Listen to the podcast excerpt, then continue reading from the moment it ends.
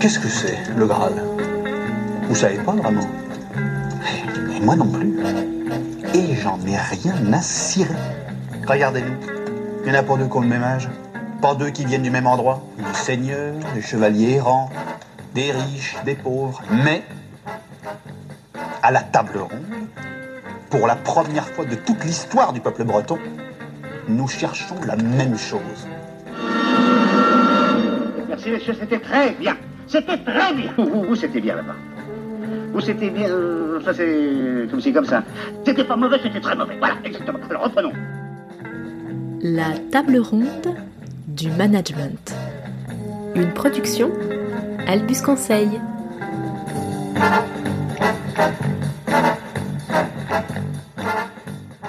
Salut Pat Salut Camille Aujourd'hui, on voulait vous parler du sujet de la vérité. Du mensonge et de la crédibilité en management. Allez, c'est parti. Et mentir. Vous savez mentir?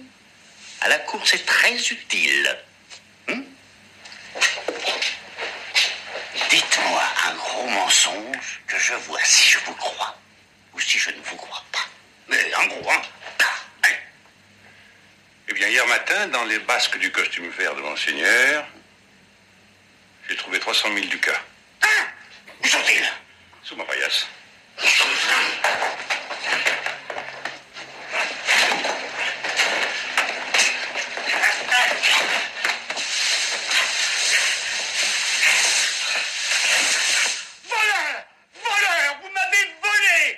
Monseigneur, je vous ai menti.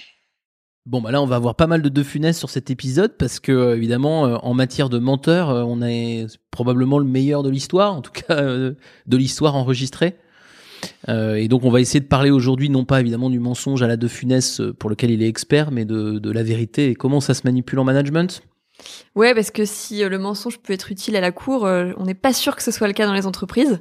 non Et euh, on va vous expliquer pourquoi, même si parfois il peut être tentant dans les, dans les moments d'adversité et où les moments de, de communication sont importants. Ouais, ouais, c'est c'est sûrement pas un sujet aussi simple que euh, certains dogmatiques voudraient le dire euh, et, et- se targuer d'être euh, d'être dans la vérité, la vérité, la vérité. On va on va d'abord voir que ben en fait si tout le monde est plus ou moins d'accord hein, sur le principe que oh bah c'est toujours mieux de dire la vérité qu'un gros mensonge, mais en fait dans le détail c'est c'est vachement plus compliqué. Donc on va on va un peu parler de ces difficultés là et après on verra comment justement euh, par rapport à ces difficultés on on peut euh, on peut la, apprendre à la doser et, et, et faire en sorte qu'elle passe bien et que qu'elle soit qu'elle soit compris. Donc euh, voilà un peu comment on va comment on va aborder cette discussion là. Et du coup, on va commencer avec, euh, avec cette notion de vérité et essayer de comprendre bah, pourquoi elle est, elle est si difficile à manier. Euh, on va commencer peut-être un- par un petit extrait.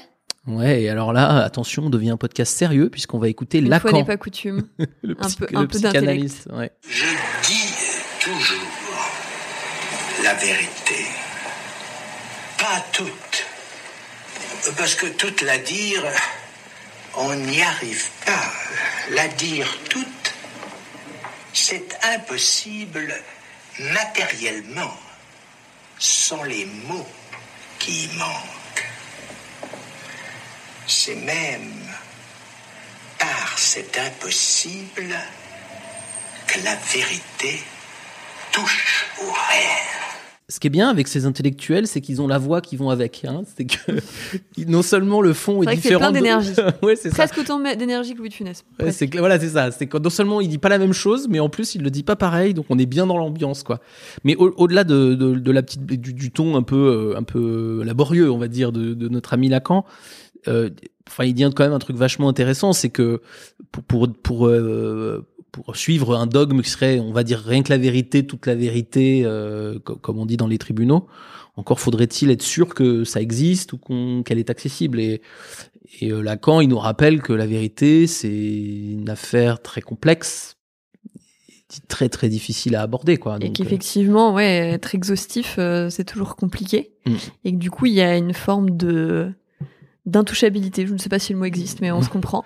Ouais. Euh, en tout cas, ouais, non, de se dire que la vérité, elle est, euh, elle est intou- intouchable. En tout cas, qu'on peut pas euh, euh, la toucher dans son entièreté. Ouais. Et, euh, et ça, c'est aussi, euh, c'est aussi vrai en management pour ceux qui seraient tentés de vouloir absolument tout dire. Oui, et d'ailleurs dans le dans le côté intouchable, bah, Lacan il parle du langage et qui, qui peine à l'exprimer. Bon, je trouve qu'il y a un côté très intellectuel, mais je trouve qu'il y a un truc euh, très simple aussi dans le côté intouchable de la vérité.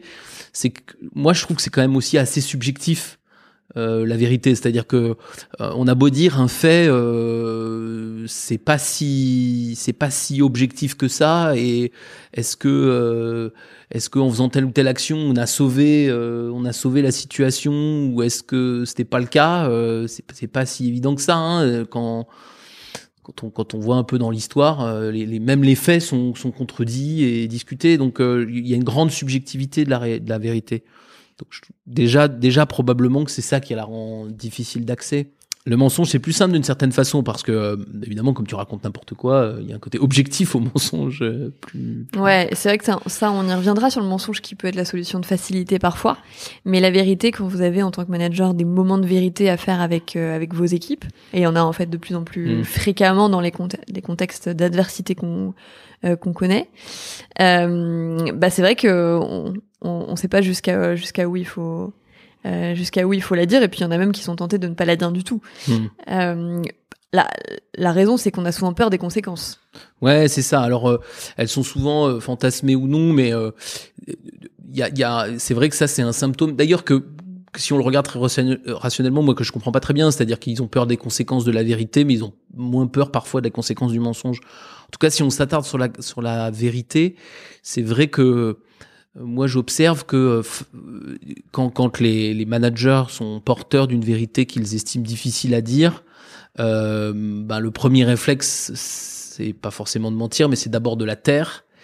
Et, et puis parfois, après, c'est de mentir. Je prends l'exemple tout bête, hein, sans parler de, de choses absolument dramatiques, euh, comme une fermeture de site, tout ça, mais quand on va devoir faire, par exemple, un, je sais pas, un recadrage à quelqu'un, donc quelque chose qui n'est pas forcément dramatique, on, peut avoir tendance euh, à, repousser la chose, mais même à la l'adoucir euh, jusqu'à aller vers euh, une absence, enfin vers un mensonge, pour éviter d'avoir cette discussion qui nous est pénible et qu'on a un peu ressassé la veille, tu sais, dans son lit en se disant comment ça va se passer, puis finalement devant le devant la personne, on on enrobe tellement qu'on ment en fait. Et ça, me- ça me Ouais. paraît assez fréquent ça. Ouais, ouais, on adoucit en tout cas la vérité, ça se transforme en mensonge. Mm. Et euh, souvent, on en paye les conséquences aussi sur le moyen long terme. C'est-à-dire Mm. qu'à court terme, c'est beaucoup plus simple. Mm. Et puis, quelques jours, quelques mois après, euh, c'est là que c'est difficile. Par exemple, pour reprendre ton exemple, Patrick, sur le, le recadrage, ne pas le faire, c'est aussi euh, se risquer à, à, à ce que la personne continue à avoir un comportement qui peut être Ouais. euh, euh, nocif euh, ou euh, non productif ou voilà tout ce qu'on peut euh, tout ce qu'on peut imaginer. Ouais, et c'est pour ça d'ailleurs ce que je disais, objectivement, c'est rigolo parce que les gens, ils ont peur de la conséquence de la vérité et on a l'impression que la conséquence du mensonge les, les effraie moins. Mais, mais c'est vrai qu'il y y, a, il y a ce truc-là. Et d'ailleurs, je, je trouve qu'il y a une des conséquences euh, de, de cette peur que beaucoup de gens ont, pas tout le monde, hein, mais que de beaucoup, beaucoup de gens ont, c'est que euh, on a beaucoup de managers qui nous disent, enfin, qui sont sûrs d'avoir dit quelque chose de dur à leurs équipes ou à un membre de l'équipe. Et en fait, quand on voit euh, les gens de l'équipe, euh, ils ont l'impression de l'avoir jamais entendu. Alors, il y a une double subjectivité là-dedans, mais il y a probablement une partie de ce qu'on croit avoir dit comme étant la Mm. vérité, qu'on a tellement enrobé, qu'on a tellement, euh, pas édulcoré, mais tu sais, on a tellement Adouci, mis... de- ouais, on- de vernis dessus. voilà, que finalement, on n'a plus vraiment dit la vérité et, et parfois même on a quasiment menti parce que euh, bah, on a trop enrobé le truc. Et du coup, euh, bah, on voilà. Et donc cette peur des conséquences, c'est vrai qu'elle Ouais. est assez naturelle. qu'il faut se rappeler, et là je pense à ça avec le recadrage, c'est que quand euh, on, veut, on dit la vérité, c'est souvent pour protéger et aider les gens. Mmh. Parce que Mmh. finalement, faire un recadrage, c'est vouloir que la personne progresse, en tout cas change. Et c'est aussi pour l'aider elle. Donc ne pas dire de la vérité, c'est mettre aussi en danger l'autre, parfois. Mhm. Exemple du recadrage, mais c'est valable pour plein, plein, plein d'e- d'exemples. Ouais, ouais. Mais donc, c'est sûr qu'en tout cas, une des grandes difficultés de la vérité, c'est que, euh, alors évidemment, il y en a qui nous font pas peur du tout parce qu'elles sont très positives, parce que euh, elles nous plaisent et qu'on est content de les dire. Oui, c'est vrai que là, on parle, vous avez compris, plutôt des vérités qui sont qui sont difficiles à dire. hein. Mais dès que la, la vérité, que je la juge comme difficile à dire, d'ailleurs, ça veut pas dire qu'elle est difficile à entendre. Hein. Des fois, on est, on fantasme complètement. hein. Des fois, les gens sont soulagés d'entendre une nouvelle, y compris mauvaise, parce que ça, on passe de l'incertitude à la certitude. Donc, euh, euh, parfois on fantasme complètement cette difficulté, mais c'est vrai que les gens ont, ont peur de ça. Et puis après, il y a l'autre, euh, le, le revers de la médaille. Euh, et là, on, après Lacan, euh, on va revenir un peu à De Funès parce que après tout, euh, c'est notre marque de fabrique, on l'écoute. On ne peut pas mentir éternellement au peuple. Mais si on peut, on peut très bien. Moi, à mon usine, je lui mente toute la journée au peuple. Eh, Mais il aime qu'on lui mente, le peuple. Et c'est vrai, euh, donc du coup, pour, euh, pour reprendre ce que dit Louis de Funès, euh, tout le monde n'aime pas la vérité, mais ça dépend encore des moments.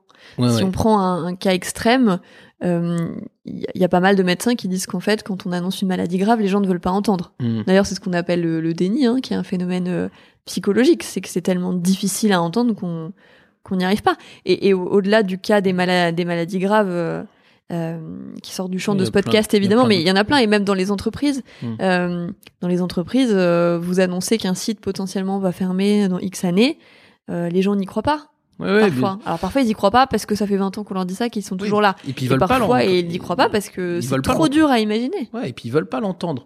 Et, et c'est d'ailleurs, euh, si euh, on parle d'un autre sujet euh, plus politique, qui sont les le succès des populismes, il- selon moi, il repose ce succès, il repose un peu sur le fait que euh, les, les, les choses que disent les candidats ou les dirigeants populistes sont beaucoup plus agréables à entendre que la tentative de vérité ou en tout cas la tentative de de oui de vérité qu'ont les dirigeants entre guillemets responsables.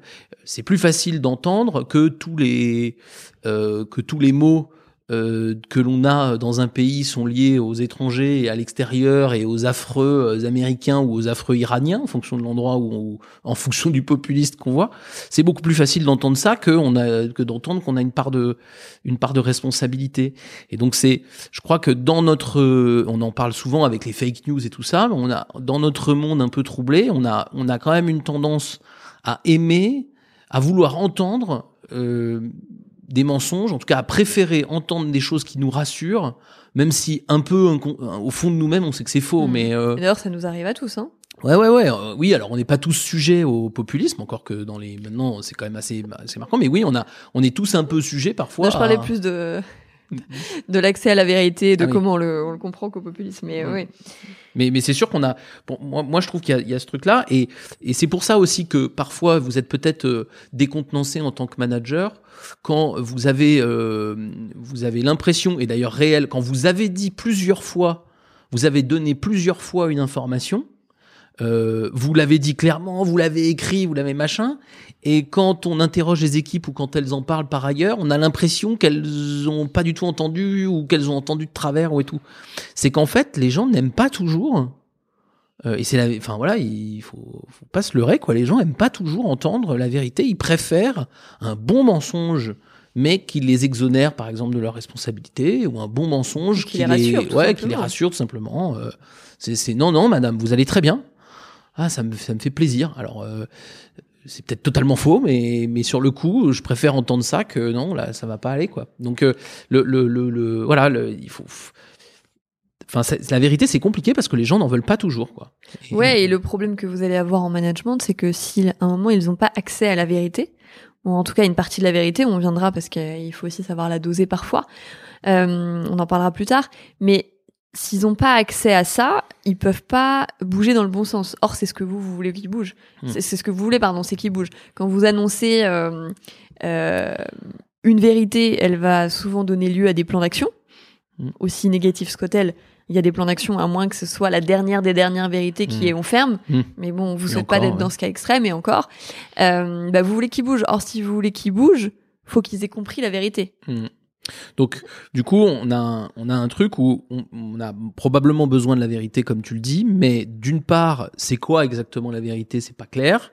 D'autre part, euh, elle fait flipper. En plus, si on si on a trouvé à peu près une vérité, qu'on a surmonté notre peur de la dire, il y a des chances que euh, les gens n'aiment pas ça et que du coup euh, ils réagissent pas comme ils veulent. Et donc, vous voyez qu'on commence à être dans un truc particulièrement compliqué. Et sans compter qu'il reste encore une dernière difficulté, c'est que sans parler du mensonge, c'est est-ce que toutes les vérités sont bonnes à dire? C'est-à-dire, est-ce qu'il est utile de dire toutes les vérités? Et, là, je reviens sur ce que tu dis, c'est que au fond, moi, je trouve assez commode. euh, alors, je pense qu'il y a des gens qui seront très, très en désaccord avec ça. Moi, je trouve assez, assez commode de se dédouaner d'un- geste managérial parce qu'on a dit la vérité. D'ailleurs, je crois pas que la responsabilité d'un manager, quel qu'il soit, soit de dire la vérité. Je pense que la responsabilité d'un manager, c'est d'emmener son équipe à faire quelque chose qui est bonne pour elle dans le long terme. Et je ne dis pas qu'il faut mentir, on va y revenir là-dessus, mais je ne suis si la vérité les empêche d'avancer, alors je ne suis pas sûr qu'il faille la dire. En tout cas, Mm. pas complètement. Et c'est c'est c'est ça qui est, qui est, qui est délicat. C'est on peut pas s'exonérer. Non, mais c'est bon, j'ai dit la vérité. Ils veulent rien faire, c'est de leur faute. Non, c'est un peu plus facile, euh, quoi. tactique Ouais. au sens positif du terme, à savoir comment on, on manie cette vérité justement pour qu'elle fasse bouger les, bouger les gens. Euh, après, je crois pas non plus que la fin justifie les moyens, mais ça, évidemment, euh, c'est tout du... est affaire de dosage. On Exactement, mais- c'est du c'est du sur mesure. Hmm. Mais en tout cas, euh, peut-être que ça veut dire que la finalité n'est pas de dire la vérité, Hmm. enfin dans son entièreté, puisque de toute façon on a vu avec euh, Monsieur Lacan que c'était impossible. Mais en tout cas, qu'il faut se repositionner sur quel est mon enjeu en fait. Hmm. Mon enjeu c'est de dire la vérité, ou est-ce que dire la vérité c'est le moyen pour arriver à bouger les gens et auquel cas ce serait ça la finalité. Donc c'est sûrement la question qu'il faut à un moment se euh, se poser. Euh, un exemple qui n'est pas euh, du tout managérial, mais qui dans, dans, dans un magnifique film qui est La vie est belle, que vous avez sûrement sûrement vu. Celle de Bellini. Hein, La vie est belle, Exactement. le, le père, il ment à son enfant et son mensonge est utile. oui, c'est-à-dire alors. que- ouais. Et dans, dans, dans cet exemple, euh, toute vérité n'était pas bonne à dire pour, euh, euh, pour les- la- enfin, le- le- l'épanouissement et la croissance du, de l'enfant. Oui, alors en l'occurrence, là, même juste euh, l'épanouissement et la croissance étant un peu hypothéqués, c'était même ne serait-ce que pour qu'ils survivent Exactement, ouais. intellectuellement à ce qui se passe. Alors on est bien conscient, hein, c'est toujours un peu le problème avec euh, avec les parallèles avec les, le- la Shoah et ces choses-là, c'est que c'est des, c'est des, c'est des, des- des événements tellement extrêmes que c'est difficile de, de, de faire le truc, mais c'est juste pour illustrer que euh, on va on va différencier euh, le le- l'enjeu que l'on a avec la vérité. Et en tout cas, juste le truc que moi je- je- j'ai en tête, c'est je, je je dis pas je honnêtement moi je dis tout le temps aux managers qu'il faut dire la vérité. Mais en revanche, je, je n'aime pas quand euh, euh, un manager ou moi-même, je me sens euh, soulagé d'avoir l'impression d'avoir fait le job parce que j'ai dit la vérité. En non, je- c'est la première étape du job. ouais. Ou en tout cas, c'est une étape utile Une dans le démarche, truc. Ouais. Mais on peut pas se dire j'ai dit la vérité, donc maintenant s'ils réagissent pas, bah c'est que c'est des c'est que c'est des abrutis. Et je, je, vois bien, c'est euh, par exemple si je dis euh, je, voilà je, je pilote une usine, elle est en difficulté, elle risque de fermer, euh, prendre la parole devant les, les gens en disant bon bah maintenant si on travaille pas mieux on va fermer, c'est vrai. Mais euh, c'est vraiment se débarrasser des choses parce que il faut qu'on leur explique, il faut faire un peu preuve d'empathie, de douceur, de pédagogie, de etc etc. Il Donc faut la l'action vérité- derrière voilà. la vérité parce que Exactement, ouais. on prenait le parallèle de l'annonce d'une maladie grave. euh, Quand on vous annonce une maladie grave, derrière il y a aussi un plan, un plan d'action. Ouais, Et, et heureusement, si, si possible en si, tout cas. si ouais. possible. Mais on essaye de se dire, et j'espère que dans les années à venir, ce sera encore plus le cas. Mais euh, on laisse rarement un patient euh, livré à lui-même après une vérité comme ça. Ce serait terrible. Voilà, exactement. Alors c'est sûr. Alors du coup, toutes ces raisons, ça fait que euh, évidemment, euh, on va on va être plutôt d'accord sur l'aspect, bah, la vérité est quand même préférable au mensonge, mais euh, si on veut euh, progresser dans son management et euh, avec ce, ce- cette cette idée de vérité, il faut admettre que c'est quelque chose de difficile. Il y a plein de difficultés liées à la vérité et c'est d'autant plus difficile que face à elle, il y a le mensonge qui, euh, comme euh, on le voit dans, euh, notamment dans Star Wars, avec le côté obscur qui est si facile d'accès et si tentant, bah, le mensonge, il est souvent, à court terme, c'est au moment où il se présente, bien plus facile d'accès et bien plus séduisant que la vérité, parce que la vérité, elle implique tout un tas de choses, alors que le mensonge, il repousse le problème un peu plus loin, il repousse. Je, je, quand vous regardez la première trilogie, euh, qui est- qui est pas très bonne en termes cinématographiques, mais qui est assez intéressante en termes psychologiques, la première trilogie euh, de Star Wars, on voit bien que euh, le, le futur Dark Vador, Anakin Skywalker, il- son problème, c'est que euh, on, on essaie de lui apprendre le, la tempérance, la patience, euh, tout ça, mais lui, il veut juste sauver euh, sa fiancée. Et, et en fait, il tombe dans le côté obscur parce qu'il ment pour ou- et, il, il- il- il choisit la facilité, le mensonge, le côté obscur pour avoir un résultat immédiat qui est euh, euh, la sensation d'avoir sauvé sa sa promise, mais avec un, un coût euh, incommensurable qui est d'entraîner la galaxie tout entière. Et là, c'est une galaxie, donc c'est quand même gros dans euh, des années obscures, quoi. Mais c'est vraiment parce qu'il y a, un- y a toujours ce choix entre une vérité qui est forcément compliquée à manipuler et un mensonge qui, en tout cas à court terme, est beaucoup plus simple et beaucoup plus séduisant. Et c'est pour ça qu'on est tenté, du coup, de choisir l'option mensonge. Exactement. Alors nous, ce qu'on pense, c'est quand même que la vérité, on vous l'a quand même euh, sous-entendu, même assez grossièrement dans, la, dans, cette première partie, c'est que euh, c'est la stratégie, déjà, un, la meilleure stratégie, et sûrement la stratégie la plus, euh, la plus durable. Oui, oui. Alors, évidemment, il y a un point éthique à ça. Hein. Euh, évidemment, moi, je- là, je partage les, les, l'avis des, y compris des dogmatiques. C'est quand même, dans l'absolu, je préfère la vérité que le mensonge. Bon, ça, c'est un point éthique. Mais on va pas revenir, on va pas faire un, un- un- un- une discussion complète sur la morale. Mais effectivement, le, premier truc, c'est que la vérité est une stratégie durable. Parce que euh, ben c'est exactement ce qu'on dit dans Anakin euh, Skywalker, c'est que comme on sacrifie pas euh, on, sacrifie, on, la, on la traite tout de suite, donc on se, on se promet pas pour l'avenir des conséquences néfastes du mensonge. Le, mensonge, c'est voilà, il a un vrai problème d'effet boomerang avec le. Au, au- au final, il y a une autre expression, c'est c'est Dieu reconnaîtra les siens. C'est-à-dire qu'en gros, la vérité, à la fin, ça paye parce qu'au final, votre équipe va finir par euh, cocher la case. Ah oui, il avait dit la vérité. Alors que le mensonge, il y a bien un moment où vous allez vous faire prendre la main dans le sac. Ouais, et là, les, les conséquences peuvent être terribles.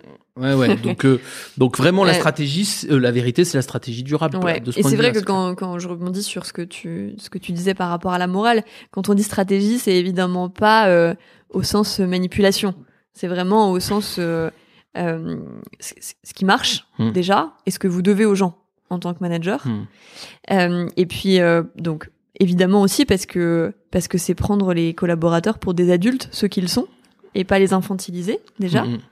ou pas ne les, les prendre pour des pour des imbéciles. Oui, exactement. Et puis pas les considérer comme des objets qui, peuvent- qui peuvent être manipulés par le, votre, votre verve et votre machin. Donc là, évidemment, la- le choix de la vérité est toujours un choix payant, y compris quand euh, la vérité euh, fait plus mal qu'évidemment un mensonge, et y compris quand euh, les gens vivent mal la vérité. Et c'est, c'est, tu vois, il y, a un- il y a un truc, par exemple, il y a des, euh, il y a des managers qui sont terrifiés à l'idée de que- qu'une vérité fasse pleurer quelqu'un en face. Mais par exemple, euh, mais si, si on est terrifié par ça et que du coup on dit pas la vérité, bah bien sûr, voilà, votre interlocuteur euh, va, va, va peut-être pas pleurer, mais en fait, euh, il est entretenu. C'est le Truman Show. Ouais. Il est entretenu dans un dans un dans un dans un univers qui est faux. Donc euh, donc non non, il y a des moments où il faut admettre que euh, que la vérité c'est c'est quand même euh, la meilleure option même si elle est difficile euh, même si elle est difficile à dire. Oui, et puis de toute façon dites-vous que c'est comme quand on vous ment. On a tout il y a tous des moments où on nous a menti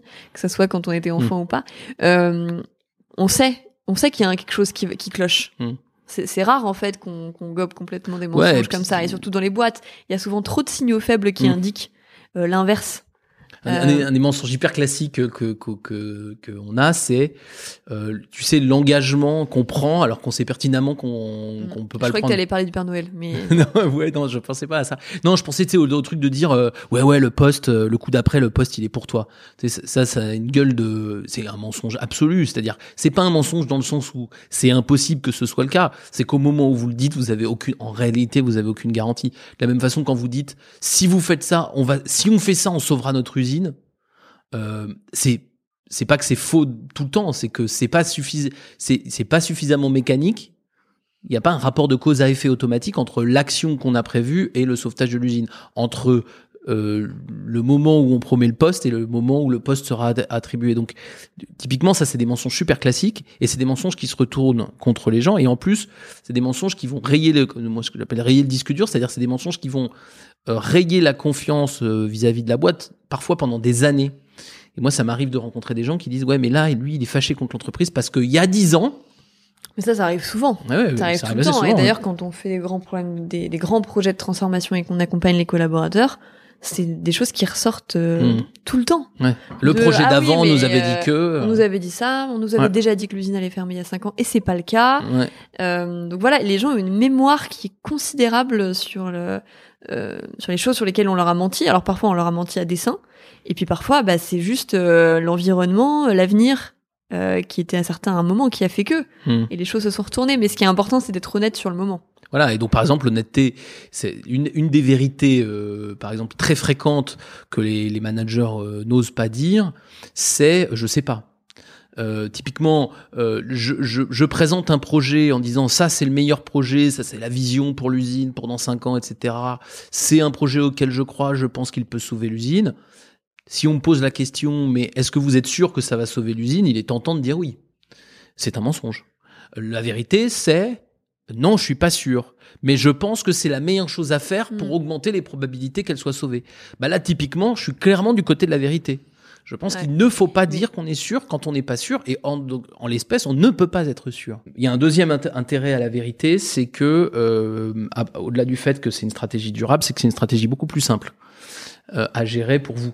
C'est-à-dire que le problème du mensonge, c'est qu'on se rappelle plus bien ce qu'on a raconté comme carabistouille, et donc on sait plus quoi dire. Alors là, on écoute Rollin. Ou alors faut un petit carnet. Ouais. Faut un petit carnet pour noter Petit- tous les mensonges le carnet qu'on a des fait mensonges. et à qui on les dit. On écoute euh, François Rollin euh, pour, qui, qui nous montre à quel point un mensonge devient absurde très rapidement. Allô chérie? Oui, c'est moi. Oui, ben je me doute bien que tu sais que c'est moi d'un autre côté. euh, quand c'est moi, je ne vais pas te dire que c'est pas moi. Hein? Tu ne croirais pas. Ben non, si je t'avais dit allô chérie, c'est pas moi, tu m'aurais dit bah si c'est toi. Bon, bref, euh, chérie, euh, je t'appelle là d'un fixe au bureau euh, pour te dire que c'est pas la peine de m'appeler au bureau cet après-midi parce que je serai pas au bureau parce que le bureau sera fermé, parce qu'il le ferme tout l'après-midi. Et que c'est pas la peine non plus de m'appeler, de m'appeler sur le portable parce que le portable capte pas au bureau. Oui, c'est pas ça que je veux dire. Non, je, vois bien que ça n'a aucune importance puisque j'y serai pas au bureau puisqu'il est fermé tout l'après-midi. Je prenais, et si tu veux, chérie, le bureau comme exemple d'un endroit qui capte pas pour te dire que il y a des endroits qui. Non, j'ai plus envie. Bon bah là évidemment euh, il, il ment à sa femme parce qu'il s'apprête à la tromper hein.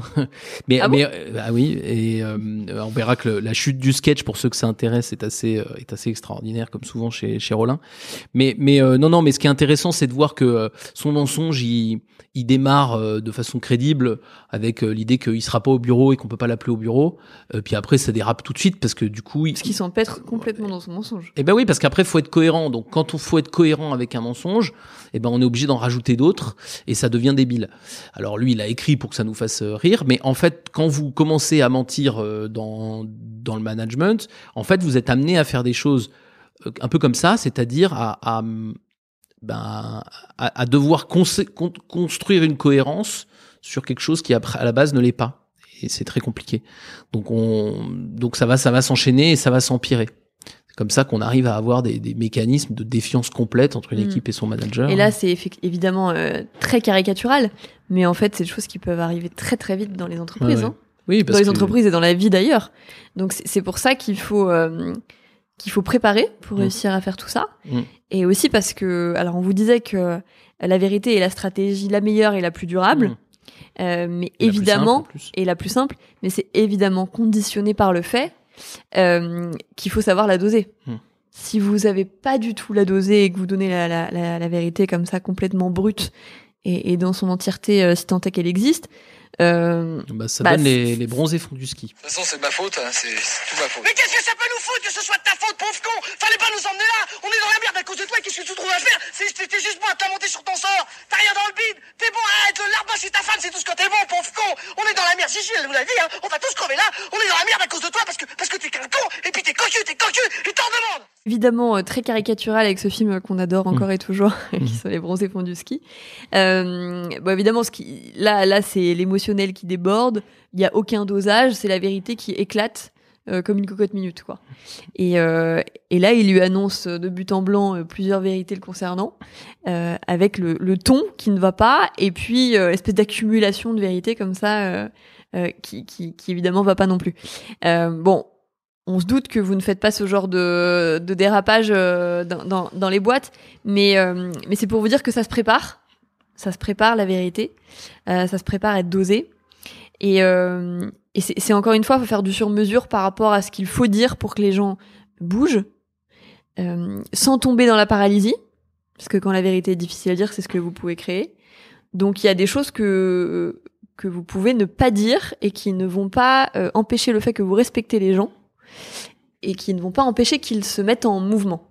Ouais, alors je trouve que si on veut être très pragmatique sur le dosage, tu seras peut-être pas d'accord, mais tu, me diras. Bon.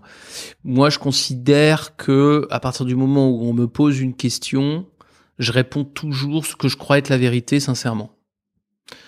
Ensuite, effectivement, donc toujours, y compris d'ailleurs si on me pose une question de quelque chose que j'avais décidé de ne pas dire. Euh, en revanche, effectivement, je peux décider de ne pas tout dire euh, dans une dans une démonstration. Euh, et euh, alors le critère que, qui me semble être le bon, c'est effectivement mon problème, il n'est pas de te balancer à la gueule ta vérité comme euh, comme dans le film, mais euh, mon, mon, but à moi, c'est que tu comprennes. Et donc, euh, pour que tu comprennes, je peux être amené à faire plusieurs choses. Première chose, c'est que euh, je peux décider de te donner une vérité alors que j'en ai deux ou trois en stock parce que je considère que il faut que tu aies assimilé la première pour accepter la deuxième et la troisième. Donc ça, c'est pas un, une marque. Tu, dis- tu parlais de respect, c'est important.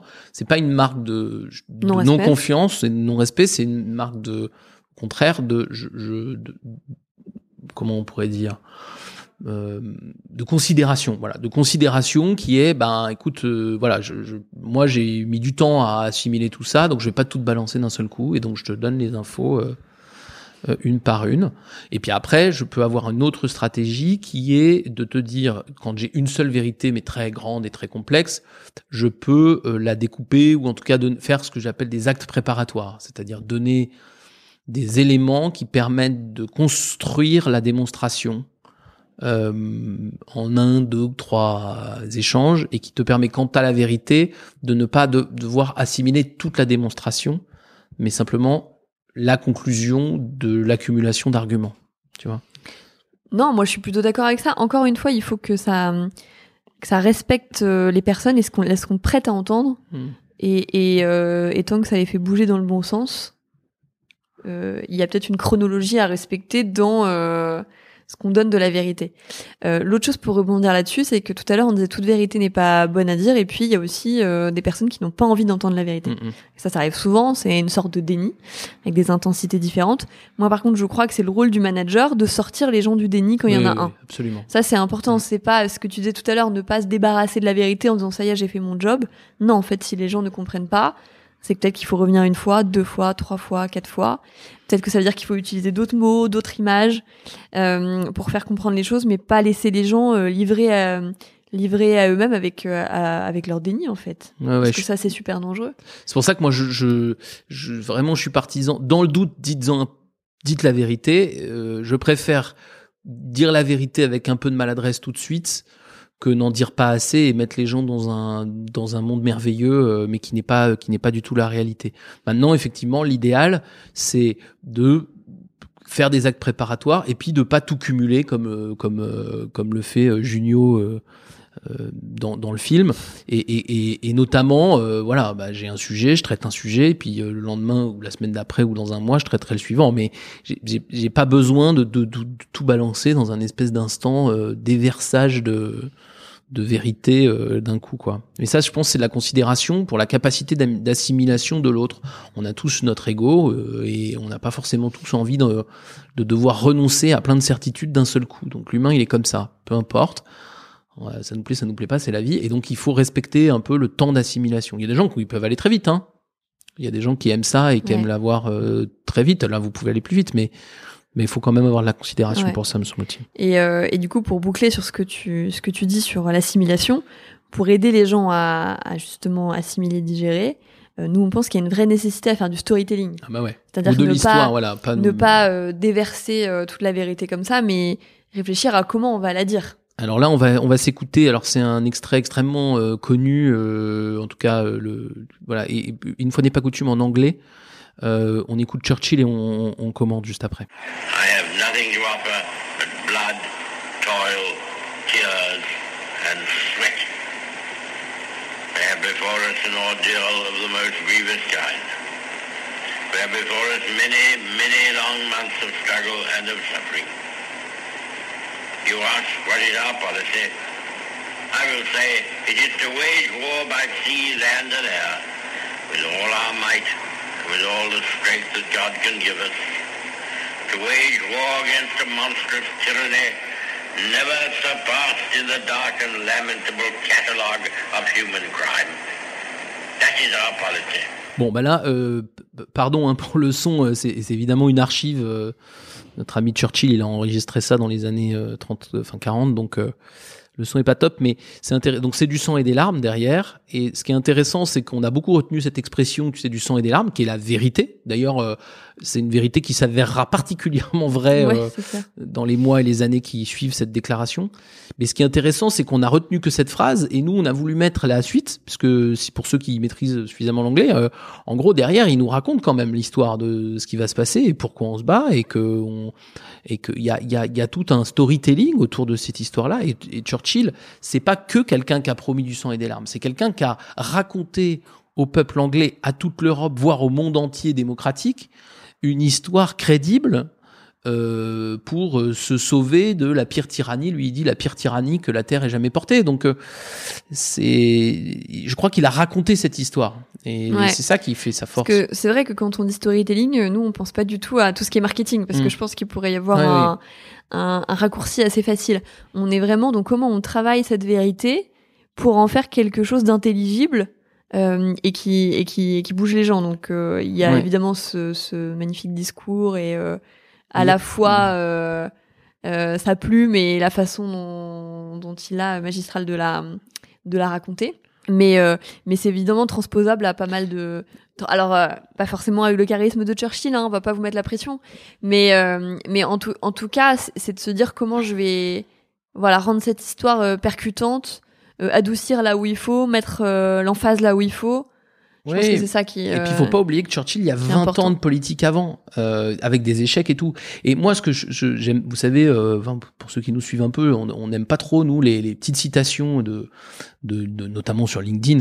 Et ça dégueule de, de citations de Churchill parce qu'on utilise justement la citation de Churchill pour justifier qu'on puisse aller voir les équipes et leur promettre du sang et des larmes comme ça en disant non mais Churchill l'a fait avant moi puis alors moi je peux le faire aussi comme lui mais sauf que euh, bien sûr que alors lui il a la petite formule mais en fait ce qui est un peu injuste avec Churchill c'est qu'on a retenu la formule et, on a un peu oublié que c'est quelqu'un qui a tissé un- une histoire du peuple européen euh, en particulier anglais mais pas seulement sur l'hyper long terme et qui a donné énormément de sens à ça. Et, il le dit il le dit pas comme ça juste pour euh, se permettre de dire des grosses des grosses Mm. horreurs à son peuple Ouais.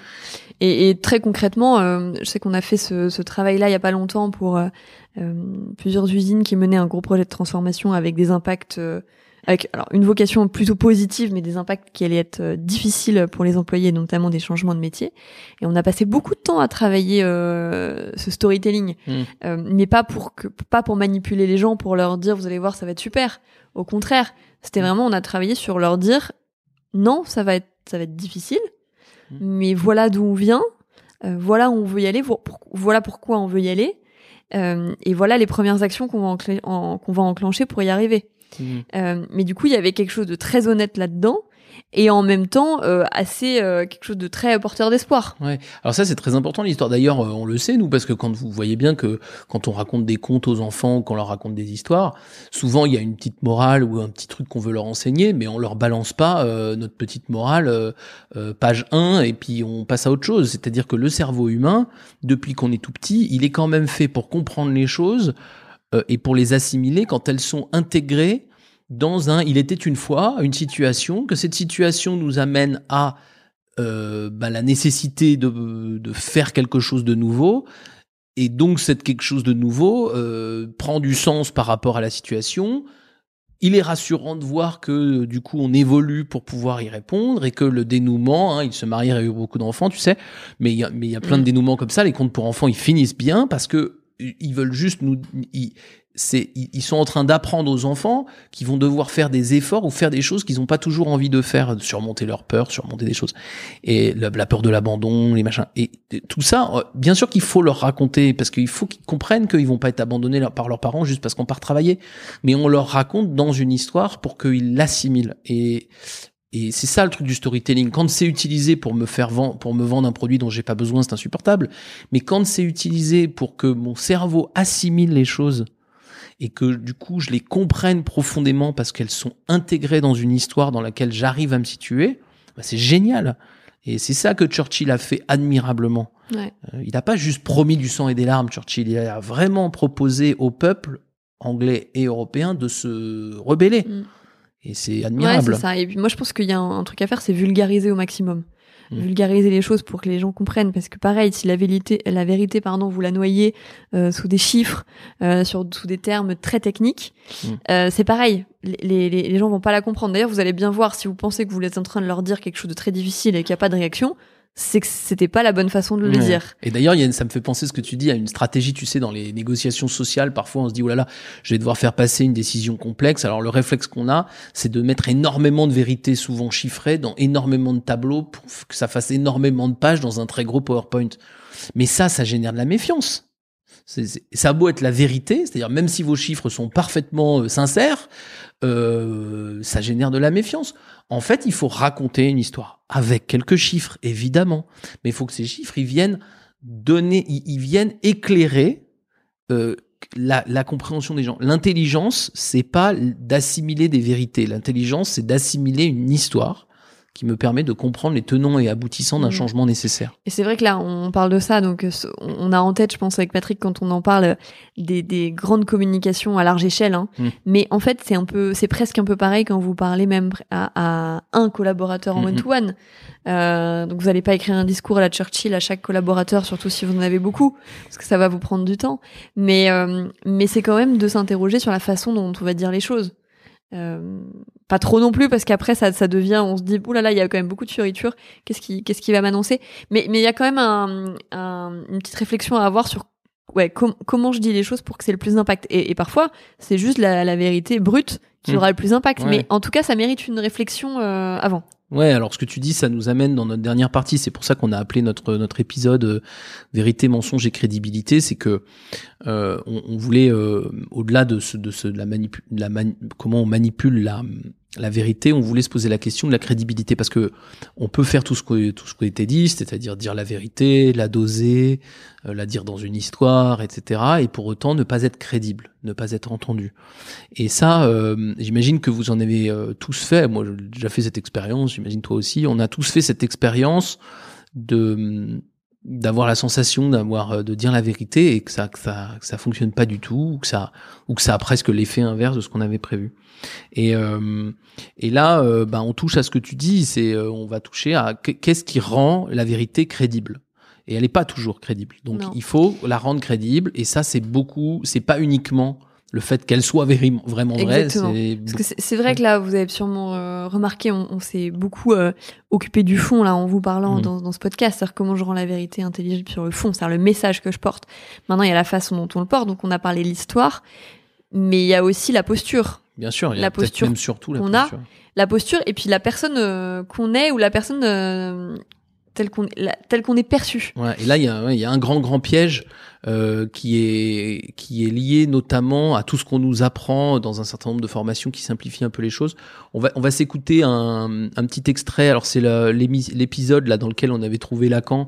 En fait, c'est un épisode d'une d'une émission. Euh, comment s'appelle-t-elle cette Qui émission? s'appelle Femme puissante, Femme puissante. de Léa euh, Ouais. Léa Salamé sur France Inter. France Inter. Et là, on parle justement de une technique qui ne fonctionne pas.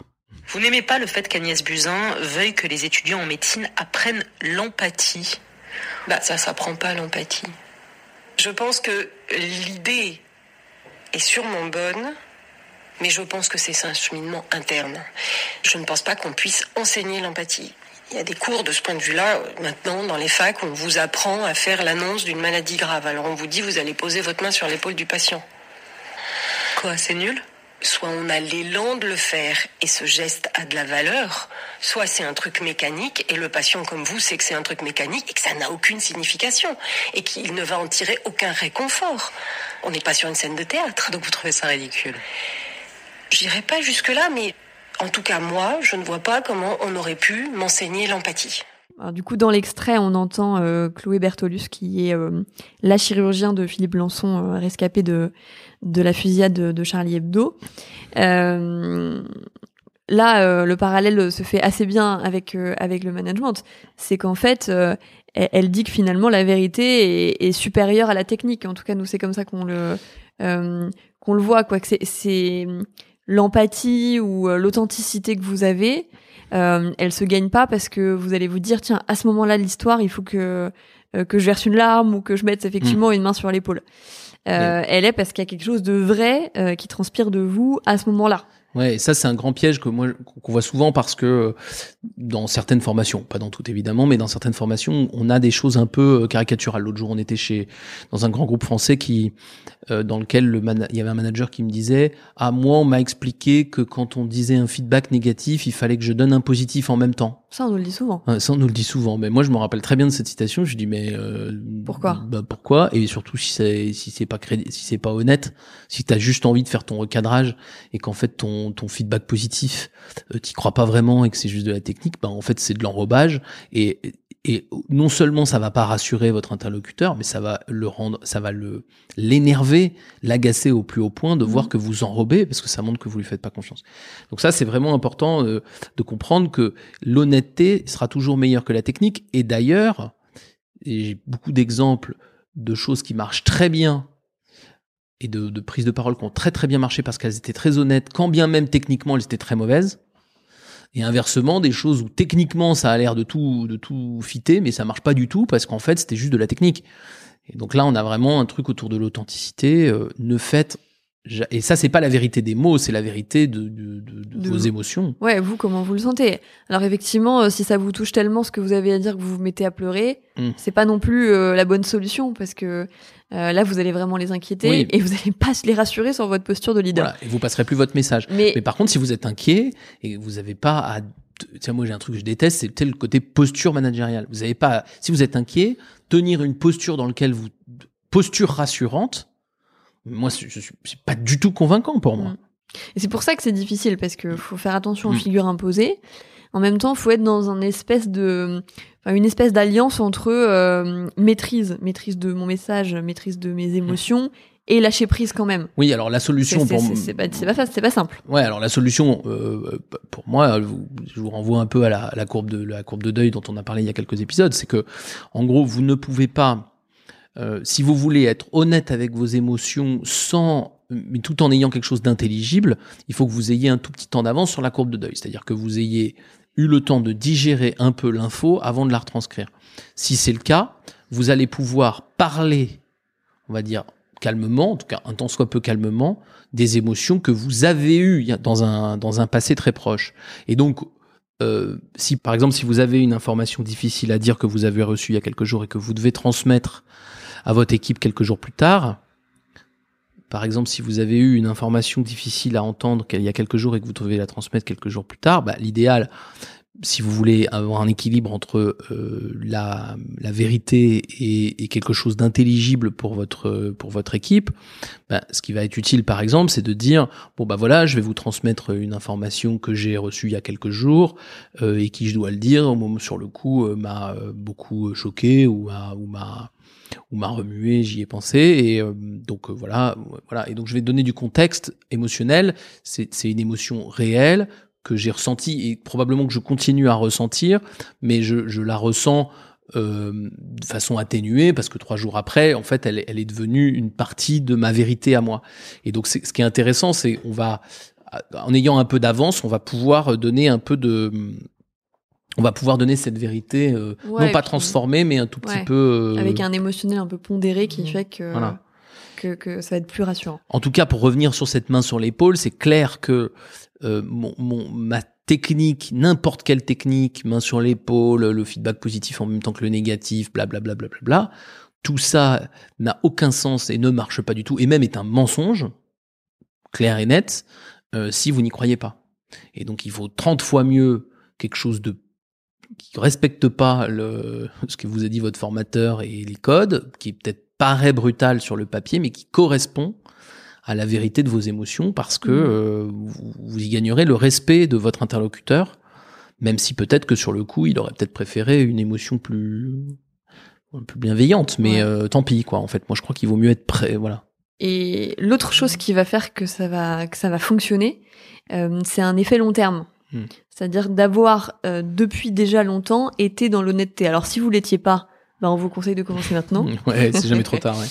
Non, non, mais euh, euh, blague à part, c'est ça qui fait qu'à un moment on adhère à une vérité, c'est qu'on nous dit bah en fait on nous a jamais menti ou, ou ce mec-là ou cette femme-là on a confiance, on a confiance en lui parce qu'il nous a toujours respecté. Ça marche beaucoup mieux, même si c'est une vérité super difficile à dire. Et en fait, on observe dans les boîtes, moi je trouve qu'il y a un climat quand même de défiance assez fort. Euh, pourtant, euh, quand on travaille avec des managers que, que- qui nous paraissent euh, très honnêtes et très respectueux de leurs équipes, mais il y a encore peu de temps, certains managers me disaient bah, c'est fou, on a annoncé quelque chose de super positif. Alors c'était pas hyper bien annoncé pour le coup techniquement, il y avait certaines lacunes dans le projet et tout ça, mais globalement c'était plutôt positif. Mais bah ça a été super mal, super mal pris.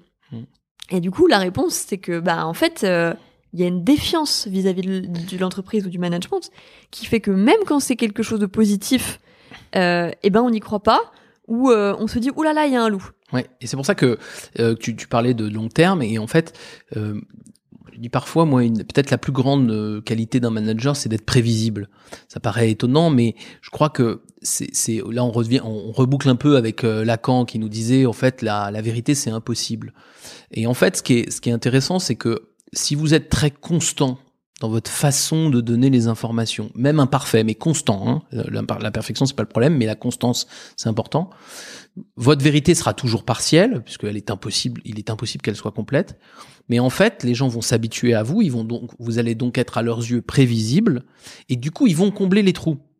C'est-à-dire que dans la vérité que vous allez, enfin, ce que vous allez énoncer comme étant votre propre vérité, évidemment, il y a plein de trous. Mais eux, comme ils ont eu l'habitude que, ils ont pu vérifier dans le temps que, quand, en gros, quand vous disiez quelque chose, ça correspondait à la vérité. Eh ben, ils vont combler le trou et ils vont pas aller tout vérifier ou aller tout mettre en doute. Donc, quand tu dis cet, cet univers de défiance, alors bien sûr, il y a aucune solution euh, magique à court terme à Non. ça. Mais en revanche, si vous vous, a- vous astreignez à faire, à être constant dans votre façon de manipuler la vérité, vous allez voir que petit à petit, les gens vont combler les trous. Et c'est pour ça que non Et seulement ils il vont faut les être combler avec du crédit d'intention vis-à-vis de. Exactement. Et, et pour qu'il les comble, non seulement il faut le faire sur le long terme, mais surtout, il faut manipuler la vérité sur tous les sujets euh, pendant longtemps, mais surtout y compris les détails. Parce que si vous ne faites des prises de parole que sur les choses importantes, c'est trop rare. Et donc il faut beaucoup, beaucoup, beaucoup communiquer à chaque fois avec le même élan d'honnêteté et de vérité, y compris sur des toutes petites choses, parce que c'est comme ça que les autres apprennent à vous décoder. Et euh, voilà, vous avez dit un truc sur euh, n'importe quoi, c'est la prise de congé qui me vient en tête parce que c'est un truc que j'ai fait il y a pas longtemps, ou vous avez un truc sur euh, euh, voilà des choses plus insignifiantes, mais au moins ça, ça permet aux gens de vérifier qu'il y a une correspondance entre ce que vous dites et ce qui se passe. Et donc toutes les petites vérités sont très très importantes, elles sont pas à Mhm. être négligées pour cette raison. Et le jour, et, et d'ailleurs, euh, je rebondis parce qu'encore une fois, dans une usine là récemment, euh, il y a un climat de défiance très très très fort. On sait qu'il va y avoir euh, un projet très difficile dans l'année à venir. Et, et ce qu'on disait au manager, c'est en fait dès maintenant recréer un climat de confiance. Donc travaille là-dessus, Ouais, communique, travaille sur la posture, travaille sur, enfin ta posture. ouais. Dis la vérité le plus voilà, souvent possible. exactement, dès maintenant. Bon, déjà pour des raisons morales qu'on a déjà évoquées, mais parce qu'en fait, euh, il faut pas attendre que Voilà. la, la, la difficulté arrive. Il faut créer dès maintenant les conditions de l'adhésion des, euh, des gens et leur mise en confiance. Voilà, et donc il faut dire toutes les vérités tout de suite, les bonnes et les moins bonnes, pour habituer les gens, et de façon à ce que le jour où vous direz une vérité qui les choque, et donc qui pourrait les amener à une forme de déni, euh, ce déni soit atténué non pas par la qualité de votre prise de parole ce jour-là, mais par l'ensemble des choses que vous avez dites et faites depuis des mois, Mm. et qui montrent que vous êtes attaché à une certaine forme de vérité. Et votre subjectivité, vos imperfections de management, et là je, je prenais mon exemple, moi j'en ai plein de subjectivité et des imperfections de management encore plus, en fait c'est ce que je disais euh, quand, quand on me demande est-ce que je suis un bon manager? Je crois que sur le court terme, non, mais sur le long terme, ça va. Et sur le long terme, ça va parce qu'en fait, il y a de la constance. Et donc, toutes mes, mon n'importe quoi du quotidien, bah, les, les gens avec qui je travaille le compensent parce que ils ont la vision du, court, du long terme. Et On essaye, on essaye. On essaye. Mais enfin, je pense que, tu vois, je dis des bêtises, hein, mais je pense que c'est ce truc est important d'avoir un, de, de, de comprendre que vous êtes imparfait, on est tous imparfaits. Et donc, il faut donner le, le guide de lecture, tu sais, le guide du- d'utilisation. Le tuto, Voilà, le tuto tutoriel de d'utilisation. Et ça, le tutoriel, il se fait sur des bricoles. Ouais, ouais, complètement. Et ça, c'est valable, je pense, en individuel, en collectif, à petite ou grande échelle. Euh, c'est que c'est ça qui va faire que les gens vont être avec vous, même si vous leur dites quelque chose de très difficile, même si vous avez pris une décision très difficile, ils vont être avec vous plutôt que contre vous, parce qu'ils vous font confiance tout simplement. Voilà. Alors pour illustrer euh, par l'absurde un peu et notre dernier euh, dernier petit extrait de, de, de l'épisode, on va écouter peut-être le manager le plus imprévisible de ces 50 dernières années, en tout cas plutôt une analyse à propos du manager le plus imprévisible de ces 50 dernières années, évidemment Donald Trump. Alors Donald Trump est souvent qualifié d'imprévisible.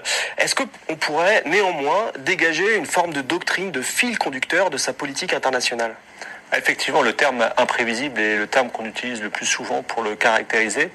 Euh, Néanmoins, je pense qu'il y a une chose qui peut s'observer, c'est que si euh, y a une doctrine, ce serait la doctrine du retrait. C'est-à-dire que Donald Trump, au fond, depuis qu'il est entré en fonction, est sorti du Trans-Pacific Partnership, qui était euh, un des grands projets portés par l'administration Obama, est sorti d'UNESCO, est sorti évidemment de l'accord de Paris sur, sur le climat. Bon, alors le manager quand même d'une des plus grandes puissances mondiales, donc euh, pas n'importe quel manager. Hein. Ouais, le, un des plus mauvais de l'histoire, à, la- à sa disposition la plus grande armée euh, du monde, c'est un peu flippant. Non, mais ce qui est intéressant dans, dans, dans cette histoire, donc Donald Trump est un, un vrai problème avec la vérité, en tout cas une vraie vision de la vérité problématique. Et là, ce qui est intéressant dans ce, Et en plus, le problème, c'est qu'il croit à, une- à cette vérité-là. Ouais, probablement. en tout cas, ce qui est intéressant, c'est que là, c'est on, on- c'est un expert euh, donc de, de l'IFRI là qui parle, donc euh, a priori quelqu'un d'assez sérieux. Et euh, quelque part, euh, il essaie de nous rassurer, et probablement de se rassurer lui-même aussi, en donnant justement, en, en essayant de trouver un côté prévisible à Donald Trump. Parce qu'effectivement, s'il est prévisible, alors c'est moins gênant. Euh, C'est-à-dire que le, le truc terrifiant chez Donald Trump, c'est d'être imprévisible. Mm. Euh, si, comment, si on commence à lui trouver une logique, moi, moi, je, je dois dire à titre personnel, s'il a une logique, je suis rassuré, même si cette logique me dégoûte. En tout cas, je préfère qu'il en ait une. Euh, ce qui me fait flipper plus que tout, c'est qu'il en ait aucune et qu'il fasse tout au moment où les choses se passent. Oui, On- son imprévisibilité devient prévisible. Voilà. Et, et donc c'est. Après, les risques que ça comporte, on les sait pas encore Oui, mais bien, tu vois, tu, tu vois, avec ce truc de retrait, par exemple, bah, je sais pas, moi, je me dis, ah ben, en fait, c'est un mec qui veut se, euh, un retrait. Donc, est-ce que ça, est-ce, s'il a raison, est-ce que ça diminuerait pas les risques de guerre, par exemple? Bah, si, probablement. S'il a raison. Donc, en fait, il y a, y a un truc de, moi, je trouve intéressant, euh, si on s'éloigne un peu de Trump, c'est de dire, finalement, euh, ce qui peut terrifier vos équipes, c'est qu'ils ne comprennent pas comment vous, vous, vous raisonnez. Et je crois que ce qui terrifie beaucoup de gens dans le monde vis-à-vis de Trump, avec sa très grande armée, c'est qu'on ne comprend pas comment il raisonne. Dès lors qu'on comprendrait comment il raisonne, c'est pas qu'on n'aurait plus peur, mais au moins, je sais ce qu'il ne faut pas faire pour qu'il pète les plombs. Ouais. Donc, si j'ai vraiment pas envie qu'il pète les plombs, je- je- j'évite tel truc. Ouais, ouais, ouais. On a compris que, on a Mhm. compris le manuel. Euh, Voilà. Donc ça, c'est vrai que c'est hyper important. D'ailleurs, euh, souvent quand on parle avec des collaborateurs, euh, une des, des, des choses les plus difficiles à gérer pour eux, c'est de savoir que, de ne pas savoir justement comment fonctionne Mhm. leur chef et du coup de ne plus savoir sur quel pied danser parce que ils en viennent eux-mêmes à se suradapter en fait, à ne Mhm. plus être la personne qu'ils sont et à faire des choses qui sont eux aussi à côté de la plaque. Donc euh, si vous êtes souvent de mauvaise humeur, bah, soyez euh, soyez le souvent. Non non mais mais mais blague à part, c'est que effectivement euh, les variations euh, sont pas toujours euh, bienvenues. En tout cas, euh, s'il y a variation, elles doivent être compréhensibles. Donc, on donne le guide d'utilisation, c'est-à-dire qu'il faut expliquer aux gens. Euh, bah là, écoutez, je me suis énervé, mais je, je, je, je vous explique. euh, ben, je- déjà, je m'excuse. Bon, Oui, les parce notes, que- mais, mais au-delà de l'excuse, c'est intéressant d'expliquer. C'est-à-dire, c'est de dire, bah voilà, ça, c'est c'est vrai que ce truc-là, ça, j'aime pas ça, quoi. Et, euh, et, et, euh, et après, les gens, ils savent. Et quand, et quand vous pétez un peu les plombs parce que vous aimez pas tel truc et que ça s'est passé, bah entre eux, ils vont se rassurer. Non, non, mais là-dessus, il est relou, mais euh, ça, ça, ça va lui passer, t'inquiète. En fait, donc, le- le- ce qui est intéressant dans cette posture, c'est que on n'a plus besoin d'être parfait. Au sens euh, d'éviter de, de, de dire de, enfin toutes les erreurs. Mais par contre, on doit petit à petit expliquer les choses. Cette vérité là, elle est c'est ce qui amène à la crédibilité et c'est ce qui amène justement après, quand vous aurez des choses difficiles à dire, à pouvoir les dire parce que les gens vont vous décrypter. Et Mm. donc vos imperfections vont pas diminuer votre crédibilité, vos imperfections vont être assimilées par votre par votre auditoire. C'est vraiment un but qu'il faut vous fixer ça. C'est pour ça qu'il faut communiquer beaucoup beaucoup beaucoup quand on est manager. Et commencer dès maintenant. hein. Et Parce que euh. Ouais, si le climat de défiance est là, peut-être qu'il est urgent de. Oui, il faut. T'as raison de, de dire ça. Et D'ailleurs, on l'avait pas prévu dans notre, dans notre discussion, mais peut-être qu'il faut qu'on finisse là-dessus. C'est si vous vous dites ah ben oui, mais moi ça fait dix ans que je manage et je fonctionne pas comme et ça. que je mens et que je manipule allègrement, bon. Non, je, je pense peu d'entre vous se disent ça, mais par contre, il y a beaucoup de gens qui se disent peut-être, moi dans le doute, j'ai plutôt rien dit, ou j'ai plutôt évité, ou j'ai plutôt euh, voilà.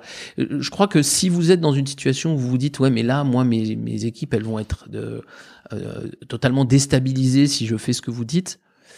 Euh, oui, mais passez par là. Oui, elles vont l'être un temps. Ouais. Puis après, elles vont s'habituer, Oui, à tout changement. Ouais, elles vont se réhabituer très vite.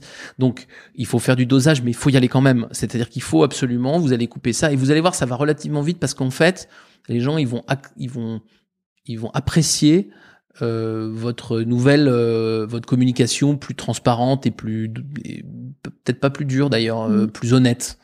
Et ils vont vite se recaler là-dessus. hein. Donc, il faut, il- même si vous sentez que c'est pas ce que vous faites depuis des mois, voire des années, euh, allez-y quand même. Mhm. Petit à petit, vous allez voir, les, les gens vont très vite avoir des bons, des bons retours là-dessus.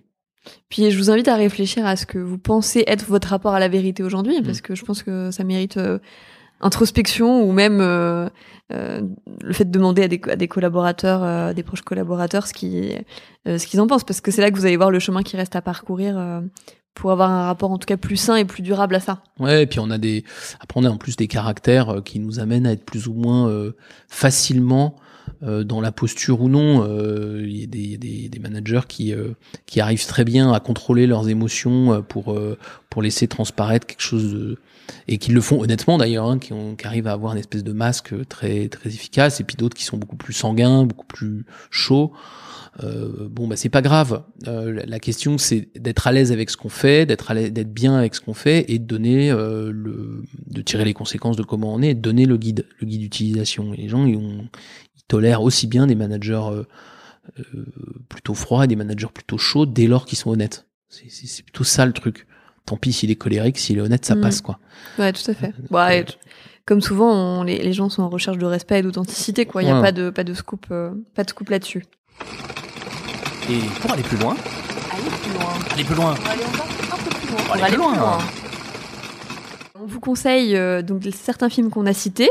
La folie des grandeurs, qui en fait partie avec Louis de Funès, film qu'on aime bien et qu'on cite fréquemment. Euh, The Truman Show, euh, qui est l'histoire euh, évidemment d'un grand mensonge, donc vous verrez aisément le lien. Et puis euh, Le Bureau des légendes, euh, série qu'on affectionne beaucoup et euh, qui met en scène à un certain moment le personnage principal qui se qui s'empêtre dans son dans son mensonge et qui n'arrive plus à en sortir. Dans les articles, le premier qu'on peut vous vous recommander de lire ou relire, c'est Lettre ouverte au manager papa ou maman. Le second, c'est pour être un leader, soyez irrationnel. Et enfin, comment donner du sens quand on ne sait pas où on va. Voilà, bon, je pense qu'on a fait. Alors, c'est un épisode peut-être un petit peu, euh, parfois un peu philosophique. J'espère qu'on a été clair et qu'on vous a donné quelques pistes, au moins de réflexion, peut-être pas d'action, mais de réflexion. Et puis, ben, on va se retrouver dans un mois, Ouais. peut-être pour un un sujet plus épisode. opérationnel. On va voir. Allez, à très bientôt. À bientôt. Vous êtes encore là? Il vous a plu cet épisode? Aidez-nous à gagner en visibilité en accrochant quelques étoiles sur iTunes et laissez-nous des commentaires comme des idées de sujets à traiter par exemple.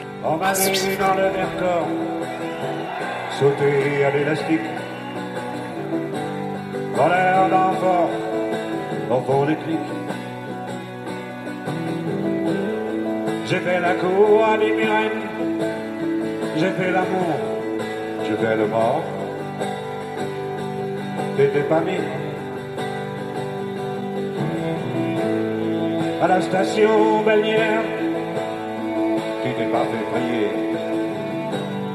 J'ai des gants de train, Geyser. Pour un peu, je trempais. Histoire d'eau.